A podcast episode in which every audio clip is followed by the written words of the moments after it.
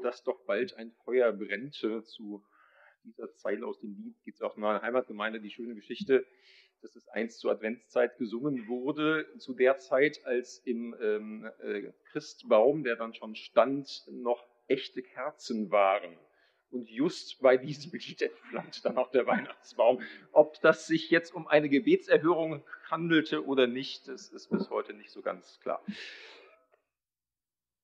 Aber zur Predigt. Ihr werdet die Kraft des Heiligen Geistes empfangen und werdet meine Zeugen sein. In Jerusalem, ganz Judäa und Samarien und bis an die Enden der Erde. Das ist eigentlich so die Überschrift über der ganzen Apostelgeschichte, so die Storyline dieses ganzen Buches. Bisher hatten wir, ja, ihr werdet die Kraft des Heiligen Geistes empfangen, Pfingsten und dann später noch mehrfach. Aber erstmal nur Jerusalem. Die ersten sieben Kapitel spielen komplett da. Ja, kein Judäa, kein Samarien und die Enden der Erden sind immer noch weit, weit weg. Der Horizont der Urgemeinde endet an der Stadtmauer von Jerusalem. Das ändert sich mit diesen Geschehnissen erst, die im heutigen Predigtext berichtet werden. Der erste Schritt über die Grenze habe ich die Predigt überschritten. Ja, und sie gehen das erste Mal aus den Stadtmauern raus. Das gucken wir uns näher an. Mit fünf Fragen. Wodurch? Wer? Wohin? Wie? Und was? Also, wodurch passiert überhaupt dieser erste Schritt über die Grenze aus Jerusalem raus? Wir haben es gehört. Schuld ist eigentlich was total Negatives, nämlich die Verfolgung, die ausbricht, nachdem Stephanus als erster Märtyrer gestorben ist.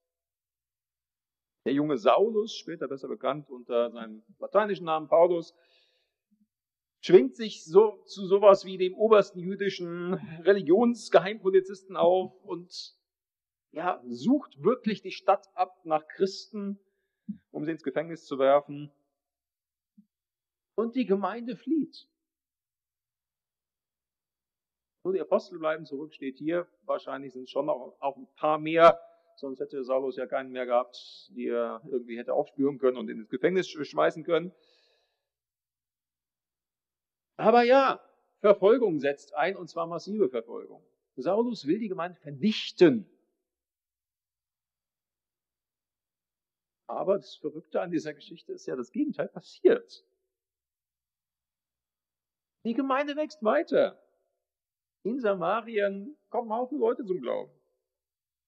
Gott wendet diese wirklich in sich auch schreckliche Verfolgung in was Gutes.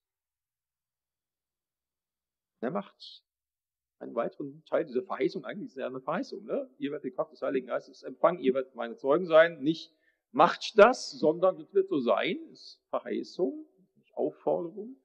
Und Gott macht das wahr, und zwar durch diese Verfolgung.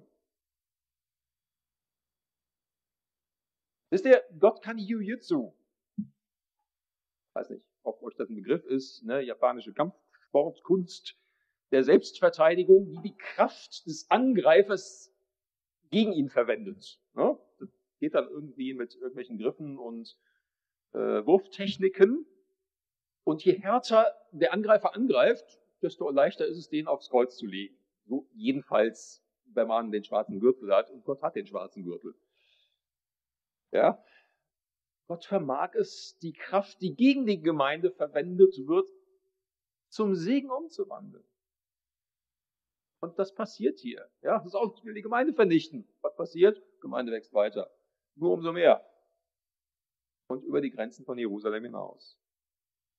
Passiert nicht nur hier, kann man etliche Male auch weiter verfolgen in der Bibel, auch in der Kirchengeschichte. Vielleicht berühmtestes Beispiel aus ähm, ja, jüngerer Zeit ist die Christenverfolgung in China.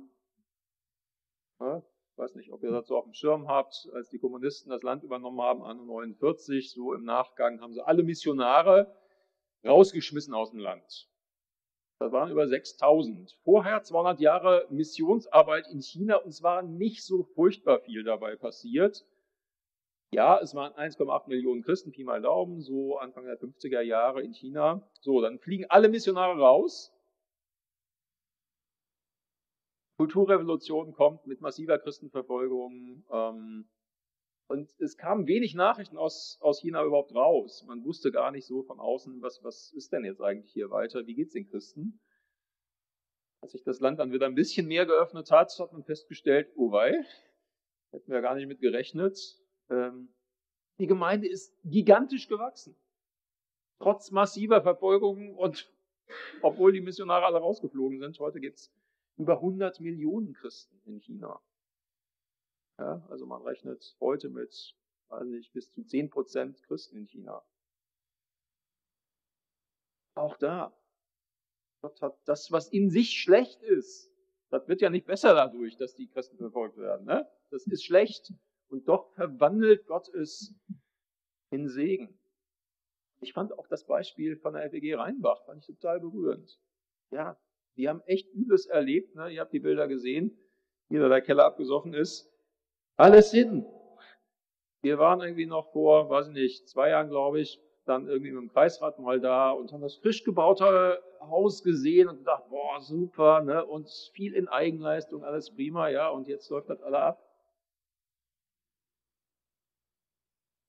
Aber auf einmal merken sie, sie werden selbst zur zentralen Stelle für Hilfe in der Nachbarschaft und weit darüber hinaus. Es kommen Leute angereist, von JWD, von Nürnberg sind Leute dahin gedüst und haben Hilfe angeboten äh, und irgendwie schweres Baumaterial mitgebracht und, und, und. Und die sind jetzt so ein Anlaufpunkt für die ganze Umgebung. Und auf einmal gehen da Türen auf, die sie bisher nie hatten. Ja? Und Leute werden auf sie aufmerksam und sagen, was, was ist das denn? Äh, andere Helfer sind schon alle abgereist, ihr seid noch da, was seid ihr denn? Ja. Und auf einmal gehen da auch Türen fürs Evangelium auf.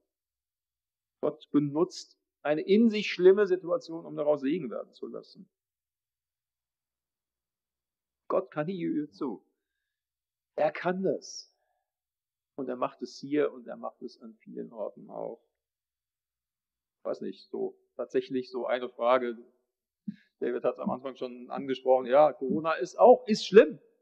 Keine Frage was Gott da doch auch an Segen durch hat erwachsen lassen, ist aber auch eine Realität. Und dass wir heute irgendwie anders technisch aufgestellt sind und auf einmal im Internet vertreten sind, ist ein Teil.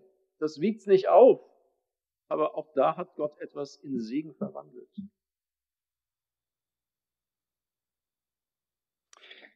Zweite Frage. Schritt über die Grenze. Wer macht den eigentlich? Antwort haben wir auch da gehört. Die über das Land zerstreuten Christen zogen umher und verkündeten die Botschaft Gottes. Und das ist auch interessant. Bis dahin lesen wir jetzt eigentlich immer nur von den Aposteln. Ja? Die Apostel lehrten öffentlich von Jesus im Tempel. Durch die Hände der Apostel geschahen Zeichen und Wunder. Die Apostel bezeugten die Auferstehung Jesu. Die wurden von den Hohen Rats zitiert haben da gesagt, aber in keinem anderen ist das Heil. Alles läuft auf die Apostel zu und ja, die sind die, die öffentlich wirksam irgendwie was machen.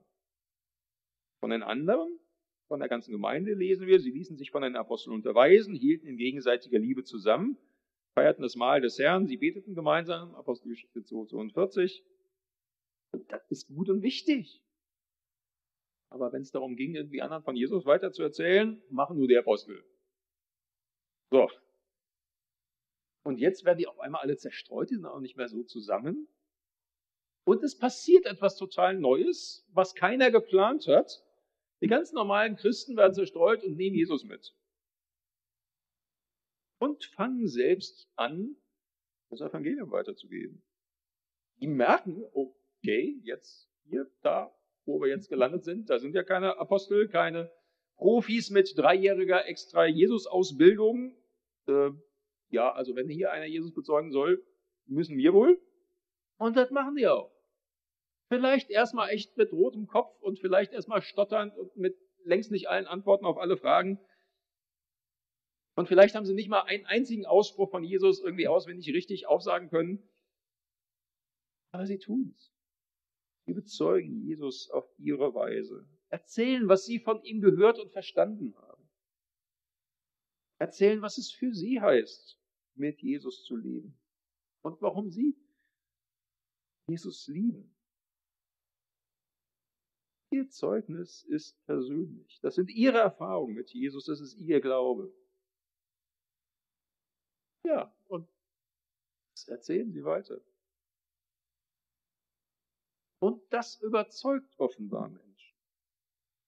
Das ist ja bis heute nicht anders. Ne? Also, sich mal anguckt, ja, es gibt natürlich auch viel öffentlich zugängliches Zeugs irgendwie, wenn du irgendwo im Hotel bist, findest du da eine Gideon-Bibel, kannst du bei YouTube alles Mögliche finden, äh, sind schon irgendwelche Flyer-Aktionen in jedes Haus und so. Aber am Ende des Tages wirkt das am besten, wenn Leute von sich erzählen und von dem, was Jesus ihnen bedeutet.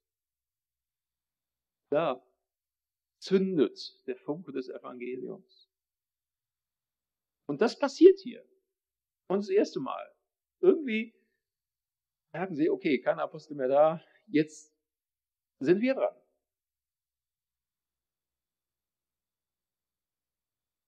Dritte Frage, Schritt über die Grenze. Wohin gehen sie denn eigentlich? Haben wir auch gehört, ne? Judäa ist so die, das Gebiet um Jerusalem direkt drumherum und Samarien. Samarien, da war doch was. Ja, eigentlich sind Samariter und Juden sich spinnefeind. Ja, die Juden machten normalerweise einen riesen Bogen um Samarien. Ja, es gab so das Siedlungsgebiet in Galiläa, wo Jesus am Anfang gewirkt hat. Und wenn man dann nach Jerusalem wollte, konnte man auf direktem Weg durch Samarien gehen. Die meisten haben aber einen Umweg gemacht, außen rumgelaufen. Jesus ist da auch häufig mitten durchgelaufen.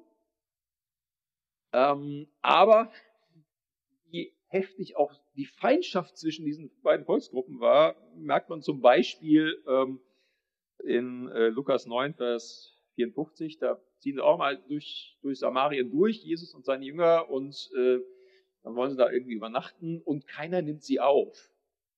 Ja, das ist also keinerlei Gastfreundschaft, geht gar nicht im Orient. Und dann machen ähm, Jakobus und Johannes einen Vorschlag sagen, Herr, sollen wir befehlen, dass Feuer vom Himmel fällt und sie vernichtet? Ja, das hätten sie jetzt, glaube ich, auch irgendwie gut gefunden. Ja, so war das zwischen Samaritern und Juden. Also Jesus war da anders, ne? Der hat dann gesagt, nee, komm, wir gehen noch ein Dorf weiter und gucken mal da und dann sind sie auch aufgenommen worden. So. Und jetzt Samaria. Und hab's schon viele Male jetzt zitiert, ne? Ihr werdet die Kraft des Heiligen Geistes empfangen, werdet meine Zeugen sein in Jerusalem, Judäa und Samarien. Ist ja auch interessant, dass Jesus genau das erwähnt.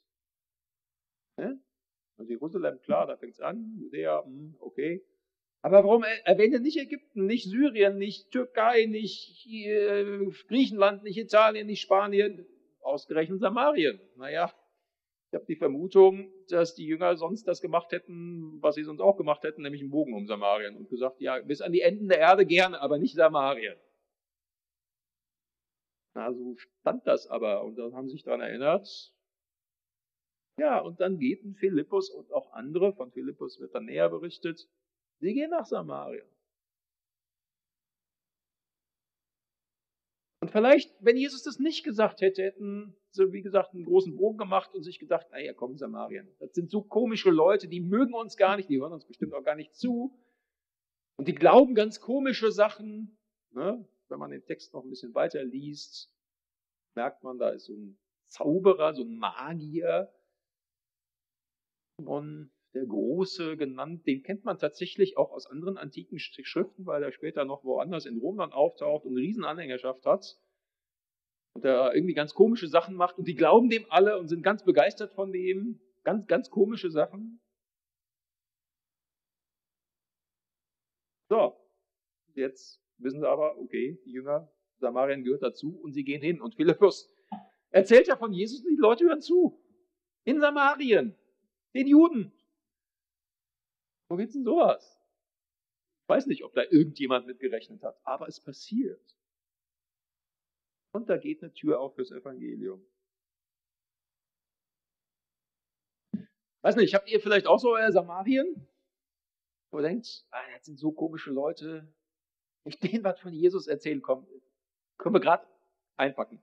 Funktioniert sowieso nicht, die hören mich nicht zu. Ja?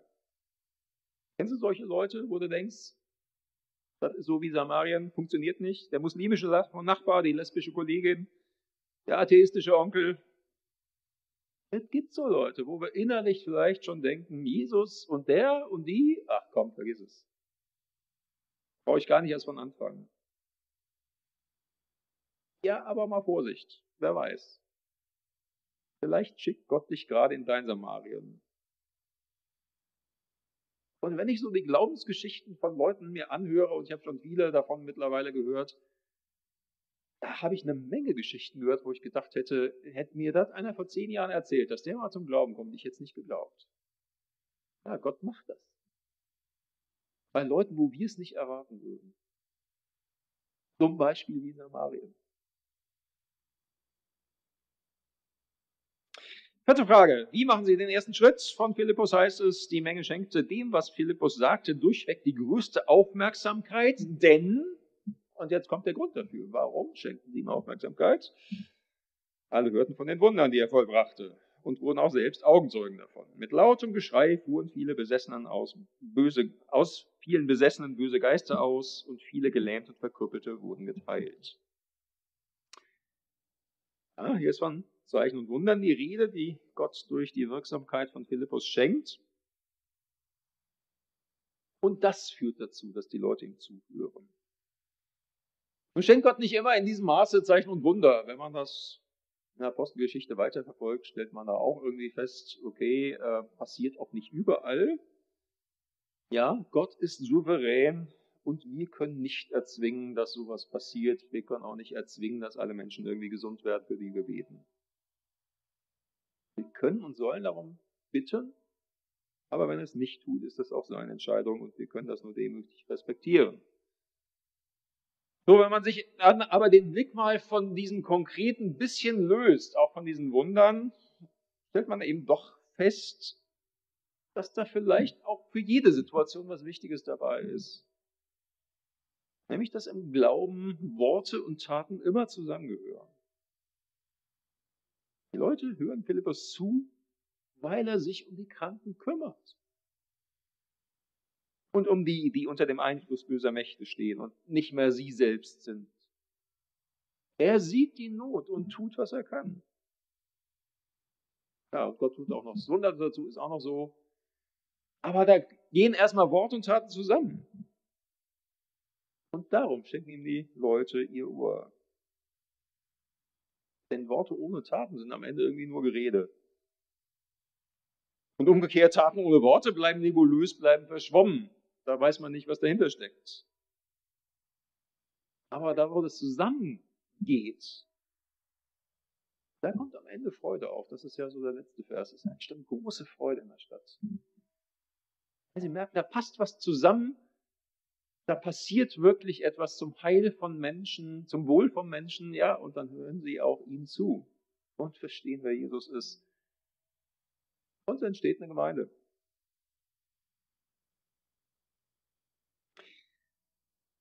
Letzte Frage. Was? Was nehmen Sie mit auf Ihrem ersten Schritt über die Grenze? Was ist Ihre Botschaft? Was ist Ihre Message?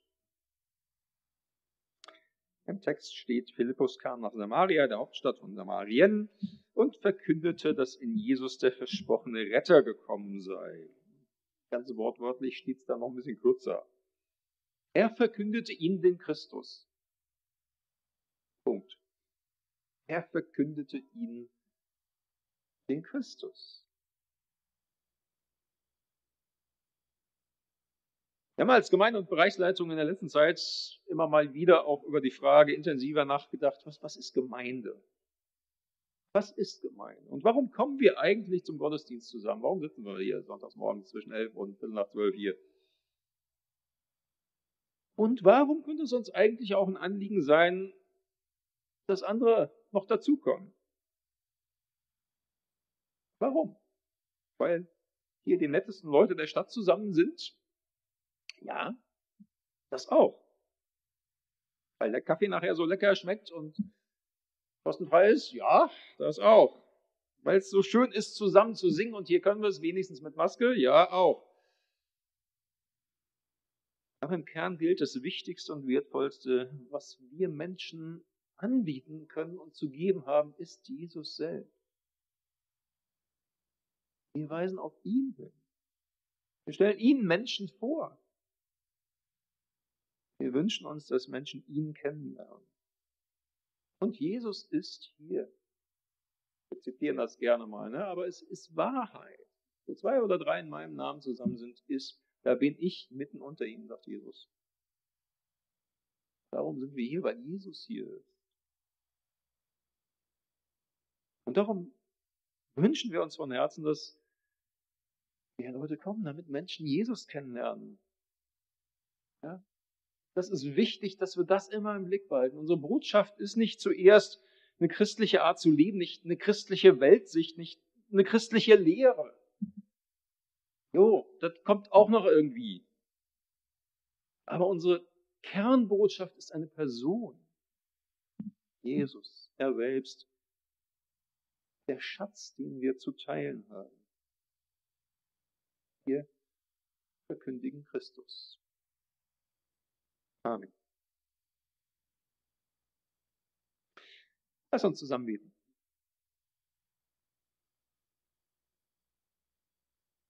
Jesus, wirklich, was für ein Schatz, dass wir dich kennen. Wir haben dich noch nie gesehen mit unseren äußeren Augen jedenfalls. Aber wir kennen dich, wir können zu dir beten. Und wir haben in dir einen Retter erkannt, den der selbst die Liebe in Person ist. Welch ein Vorrecht, welch ein Schatz. Und wir wünschen uns, dass noch viel mehr Menschen dich kennenlernen. Hilf uns zu sehen, wo bei uns ein Schritt über eine Grenze dran ist. Von der Gemeinde in Jerusalem gehört, wie sie ihren ersten Schritt gemacht hat. Hilf uns zu sehen, wo von uns ein Schritt dran ist, damit Menschen dich kennen. Amen.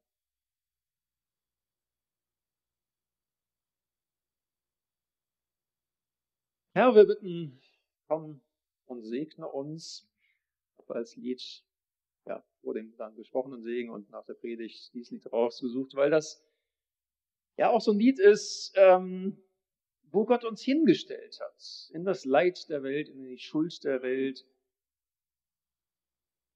Da, wo es nicht immer super ist. Ne, hier haben wir von der Verfolgung gelesen. Ähm, ja, und Gott hat uns in diese Welt hineingestellt, um Christus zu bezeugen. Davon lass uns singen von dem Segen, den er uns schenkt und den wir teilen. Herr, wir bitten, komm und segne uns. Ja, dann bitte ich euch zum Segen doch aufzustehen. Und der Herr unser Gott segne euch und behüte euch. Freundlich blicke er euch an und wende euch seine Liebe zu. Er sei euch nahe und gebe euch. Amen.